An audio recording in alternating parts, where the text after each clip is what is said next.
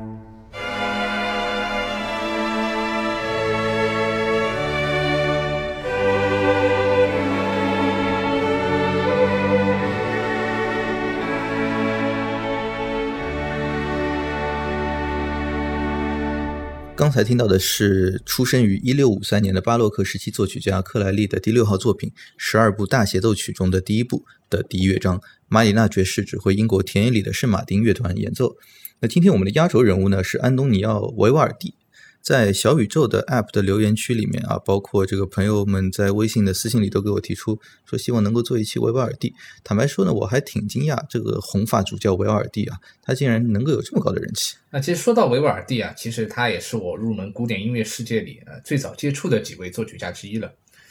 我相信不少学琴的琴童或是音乐爱好者都一定听过他的小提琴协奏曲四季。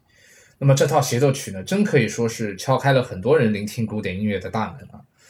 维瓦尔第呢，非常生动地将大自然中的景象还有声音都写进了音乐。虽然篇幅和音乐内容上呢都非常精简，但维瓦尔第真可以说是小提琴协奏曲的鼻祖之一了。那我觉得借这个机会呢，其实咱们也可以聊一下这个 big picture 啊，呃，聊一下大背景。我们不只是之前的节目中啊，还是未来可期的节目当中呢，我觉得德奥。呃，也就是德国和奥地利的作曲家们啊，应该都会是一个统治级的一个存在。呃，当然这可能也跟我们俩的共同的品味有关啊。但是要说到这个音乐史上啊，真正将德国的音乐啊端起来的啊，把它放到这个版图上的，应该是这个巴赫大神。在那之前呢，如果我们别看得太远啊，就说文艺复兴之后啊，进入这个巴洛克时期，我认为其实意大利才是真正的音乐艺术的中心吧。我完全认同这个看法啊。虽然我们现在我们两个有时候平常聊音乐是吧，好像也经常会 prioritize 很多这种德奥的音乐，但我们呃，但千万别忘了，其实意大利呢在音乐历史上它有着非常显著的地位。那么巴洛克时代呢，它起源于十七世纪的罗马，它和文艺复兴时期一样，呃，当时的意大利艺术家呢以惊人的独创能力，它影响了整个欧洲，然后并出现了很多新的音乐形式。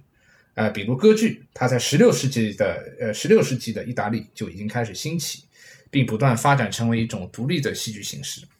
包括之后啊，托卡塔还有奏鸣曲这两种音乐题材呢，也是由意大利人发明的。现在我们常常听到呃巴赫的托卡塔，但其实最早的托卡塔呢，是由一位名为呃 Frescobaldi 的意大利人啊，对，由他发展成为一种具有艺术性的独立作品。随后，然后巴赫呢，其实就是将这种呃这种艺术形式得以一个提升。我一直以为托卡塔是巴赫发明的，但都在都其实 root 都是在意大利，包括奏鸣曲，呃，则是由斯卡拉蒂在呃在斯卡拉蒂的手中得以发展。呃，相信很多弹钢琴的呃都一定弹过斯卡拉蒂的这种奏鸣曲，他创作的五百五十五首啊这么庞大的奏鸣曲，为之后的海顿和莫扎特提供了模型。那我们刚刚听到的 Corelli。大协奏曲呢，也是意大利巴洛克时期非常耀眼的一种音乐型。哎，那你觉得这个所谓大协奏曲啊，叫 Concerto Grosso，这个 Gross 这个所谓的大大在什么地方啊？其实这个大呢，容易给人形成一种啊认知上的一种误误解啊。呃，其实和之后的协奏曲相比呢，这些呃巴洛克的协奏曲在编制和篇幅上真称不上是大。但当时 Corelli 创作这些大协奏曲的想法呢，是源于他一个非常有钱的罗马赞助人，然后帮忙张罗一个乐团，然后他不想再受到人声和诗文的这些限制。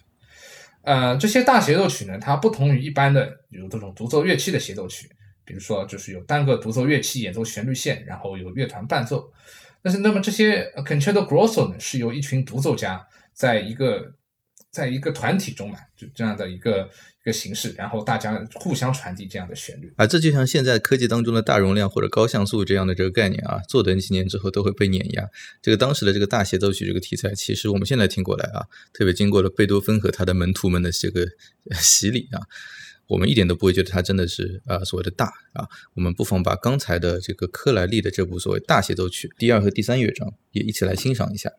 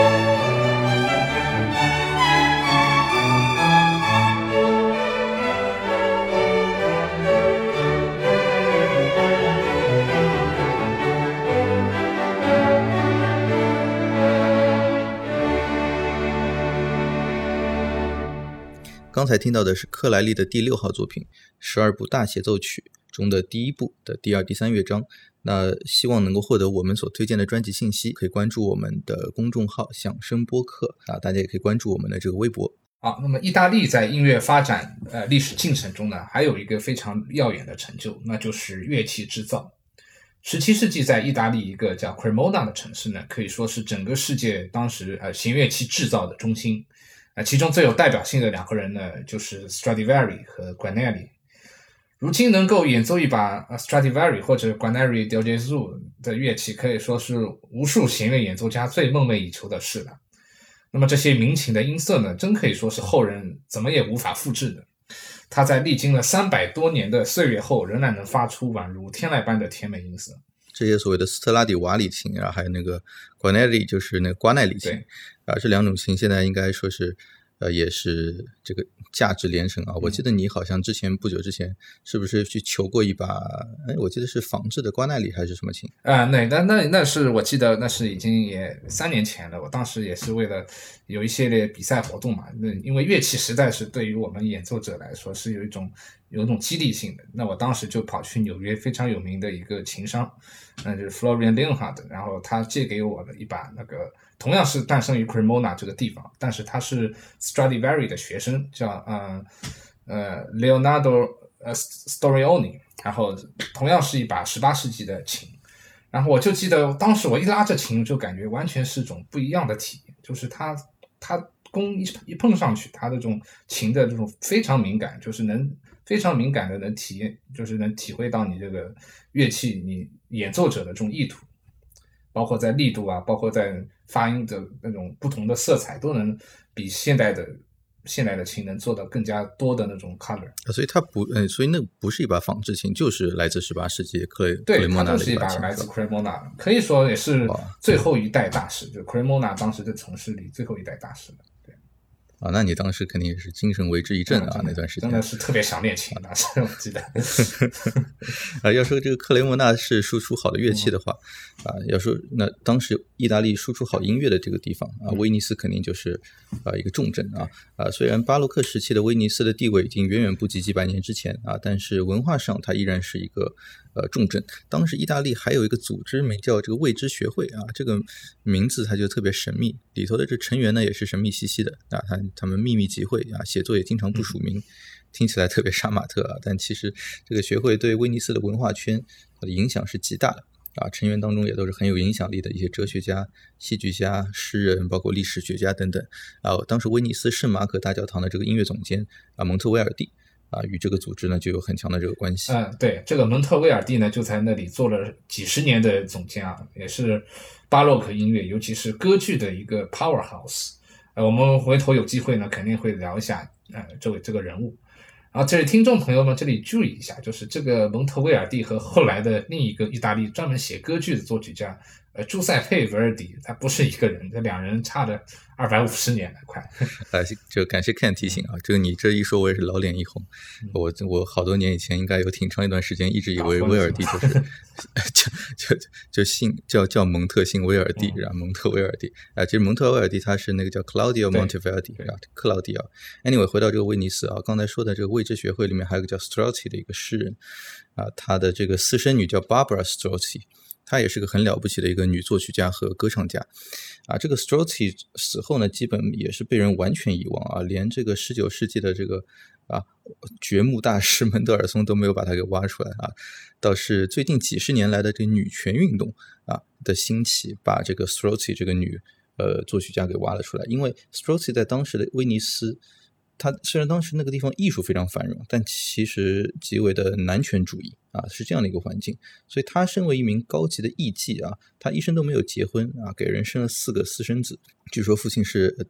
就孩子的父亲是他的父亲的朋友啊。Anyway，在他父亲死后，他自己也是靠作曲为生。而且当时呢，许多试图在社会上发生的女性啊，其实都。不得不采用男性化的一种化名来减少自己发声和作品的这个阻力，但当时这个 Barbara Strozzi 呢，他完全没有这么做，他他所有的这个作品全都是署了自己的这个真名啊，这在当时真的是极极其不寻常和令人敬佩的啊，呃，难怪这近几十年的这个女权运动把他呃，这个作为一个偶像又又慢慢捧了起来。他写的这个歌曲呢，主要是在未知学会这样一个精英男性的小团体当中的私人场合之下去演出。那我们来听一首 Strozzi 的一首歌曲，叫《Oh Maria》。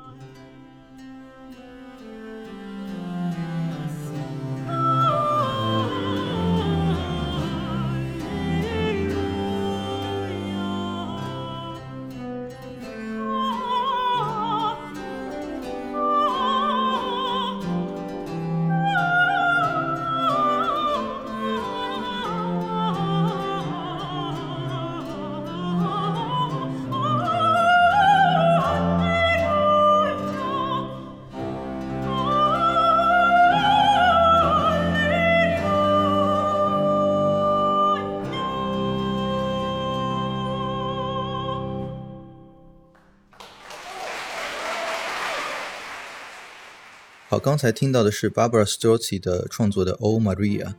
版本信息呢也可以在我们的公众号可以看得到。那么另外一位盘踞在威尼斯的重量级作曲家，就可以说是如今耳熟能详的维瓦尔第了。啊，维瓦尔第的确可以说是当时威尼斯响当当的人物了。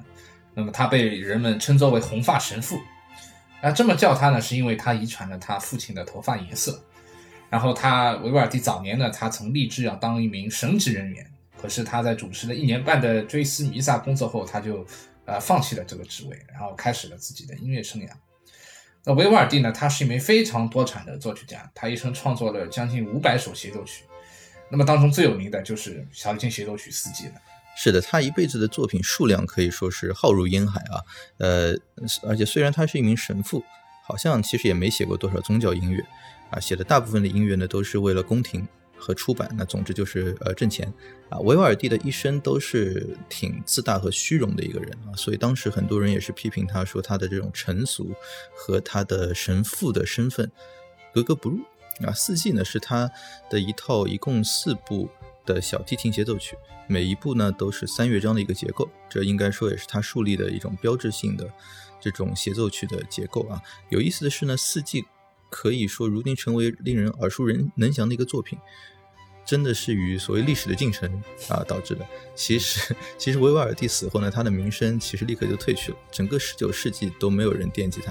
啊，到二十世纪初呢，开始有人研究他。但是他真的进入公众视野，其实是要多亏那个慢转唱片啊，就咱们所谓的 LP 啊的这个兴起啊，就那种老式唱片。因为他这四部协奏曲，每部呢篇幅也就十分钟左右啊，在当时的这个 LP 的这个技术之下呢，刚好是一张唱片正面、反面各录两首啊，啊，就是真的很神奇啊！两百多年前的这种内容和两百两百多年后的这个新技术所提供的这个载体，形成一个非常有机、完整啊，很有美感的一个非常 neat 的一个产品啊，所以当时这个呃技术这个 LP。载着这个音乐就一下子成为一个爆款啊！啊，我们来听一下四季当中的这个冬吧。啊，这部作品的学名应该叫做维瓦尔第的第八号作品，被命名为和谐与创意的试验的啊十二部小提琴协奏曲当中的第四首，标题呢是冬。那么作为标题音乐呢，它音乐呢当然都是试图啊影射现实世界的。那么听可以听见第一乐章里呢，它的声音，呃，无疑是在模拟那个冬日的寒风凛冽。因为可以听到前面有这种噔噔噔这种很短促的这种音音型，嗯，就仿佛就是后面有长段这种打哆嗦的感觉。然后第二乐章呢，则更多的是一种平静和温暖，仿佛就是这种那种一家子对吧，坐在家里其乐融融，然后围着围着家里烤火这样的一个景象。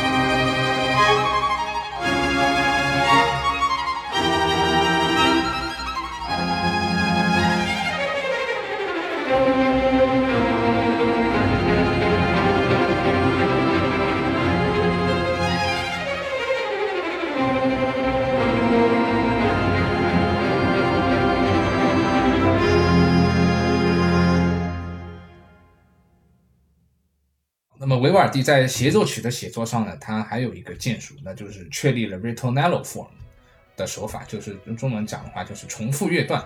即乐乐队呢，它其实可以呃，乐队不停的重复一个音乐桥段，然后独奏家呢则不停的在这桥段之间呢进行这种发挥。有时他还会给独奏家写一些发挥高超技巧的片段，啊，比如说嗯，他的四季里的春吧。那么在第一乐章里呢，它有一有一大段用小提琴非常快速的十六分音符的音，然后最后呢，乐队又回到了开头当梆梆梆的了这样的一个材料中。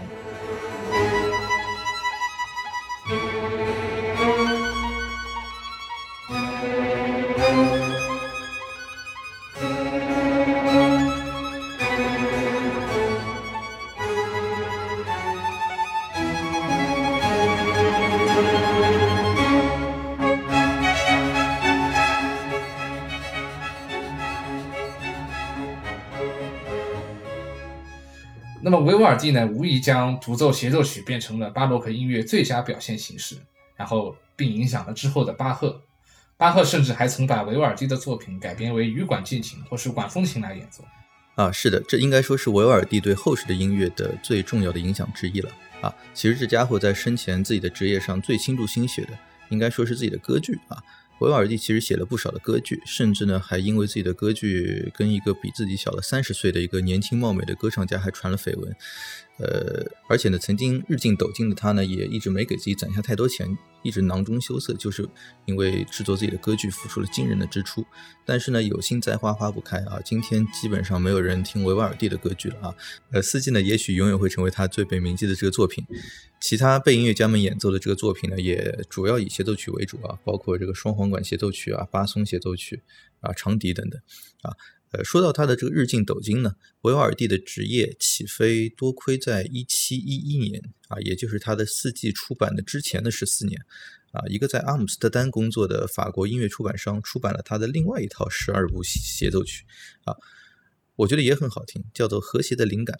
啊，这个分销商呢叫就这个法国人叫埃迪恩·罗杰啊，他在柏林、伦敦、巴黎等城市都有分销啊，所以一下子呢就把这个维瓦尔第的这个销路给打开了啊。今天的最后呢，我们来听一下维瓦尔第的成名作之一啊，《和谐的灵感》其中的第三首，一共三个乐章，它是这样一部小提琴协奏曲。